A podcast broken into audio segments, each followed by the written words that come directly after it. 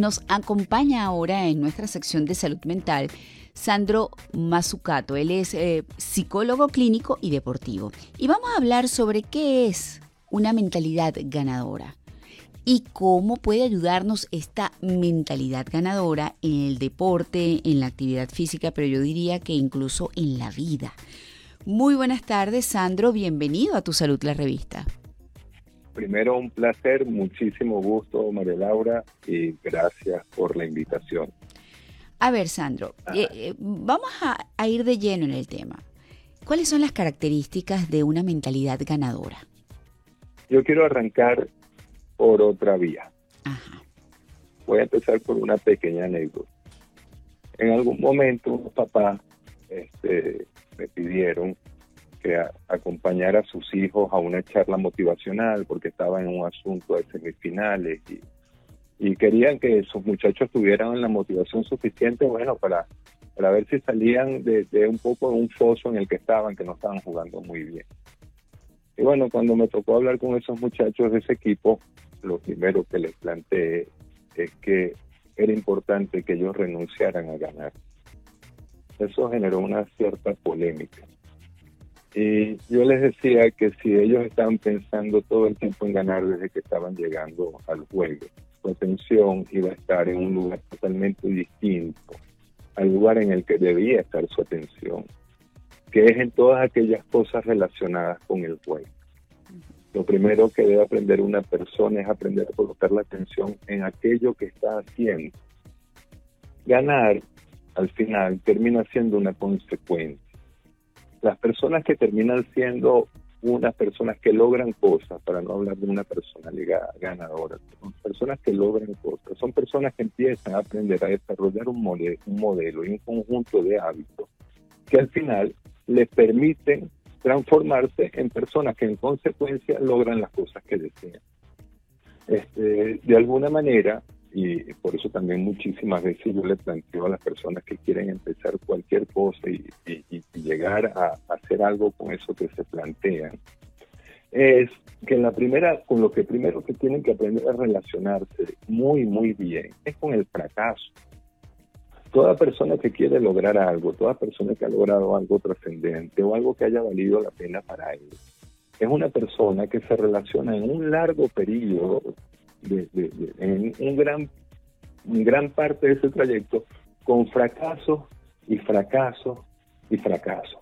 Por lo tanto, una persona que de alguna manera empieza a desarrollar una mentalidad ganadora es una persona que sabe lidiar con las emociones más terribles que están vinculadas con la frustración, la desesperanza, el desespero, que son por lo general las emociones que le sacan del camino a las personas que pretenden cosas. Toda persona que pretende cosas y tú sabes que alguien está haciendo cosas por, porque está intentando lograr algo, es una persona que está metida en una cantidad de problemas. Toda persona que está realizando algo es una persona que se mete en una cantidad de problemas. Y esos problemas a su vez le van a generar una gran cantidad de emociones desagradables, todas consecuencias de la presión si es un emprendimiento económico, va a haber dificultades del dinero, desde el desarrollo del modelo, de cómo va a funcionar, desde la comercialización de cualquier cosa. Si es un atleta, tiene que pasar por lesiones, que al entrenador no le agrada tanto, que hay muchos jugadores compitiendo por su misma posición.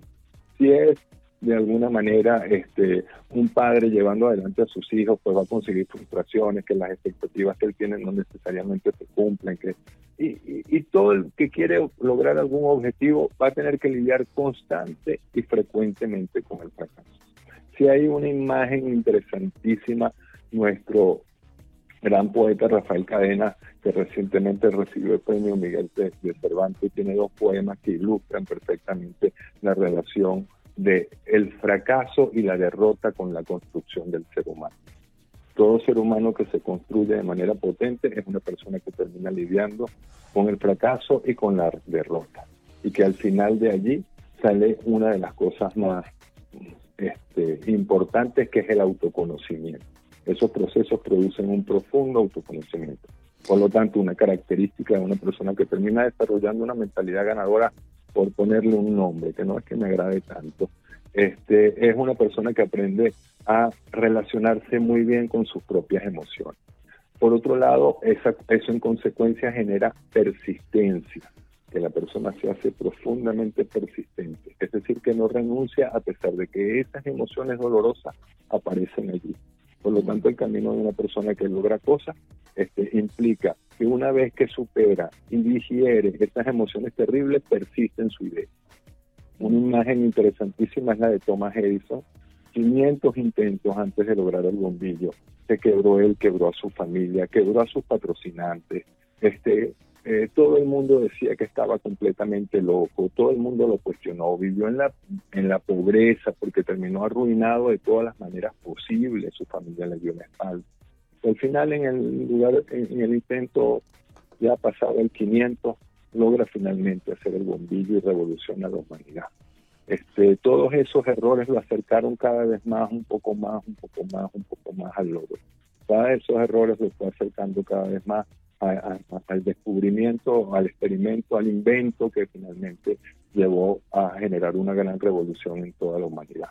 Por lo tanto, esta personalidad ganadora, esta personalidad que trasciende este, el, momento de sufrimiento, es, algo que se construye, que se va construyendo. Después hay otra cosa, los seres humanos tenemos un profundo impacto y generamos un profundo diálogo negativo. Internamente siempre tenemos un diálogo negativo, crítico. y si estamos en una situación difícil y nos asustamos, aparece un diálogo muy, muy duro. Y eso genera un sesgo en la interpretación que tenemos de la realidad es muy, muy importante intentar lograr reconocer que a veces tenemos mucha ira o mucho miedo y que esas emociones con potencia generan un sesgo en la interpretación de la realidad y que cuando tomamos decisiones desde ese sesgo, por lo general nos alejamos de la racionalidad. Una persona que tiene de alguna manera una mentalidad ganadora y que empieza a tener decisiones más adecuadas y que por lo tanto empieza a funcionar mejor en la relación con la, la realidad, es una persona que logra reconocer la magnitud de ese sesgo y logra intentar actuar más desprendiéndose del impacto de la emocionalidad o se hace menos reactivo o actúa menos desde la desesperación y por lo tanto empieza de alguna u otra forma también a tener una mejor relación con esas mismas emociones. Por lo tanto, una de las cosas que es muy importante en la mentalidad ganadora es aprender a lidiar con el miedo y una de las cosas que ayuda a lidiar con el miedo es hacer lo que tienes que hacer pese al miedo que eso te genere.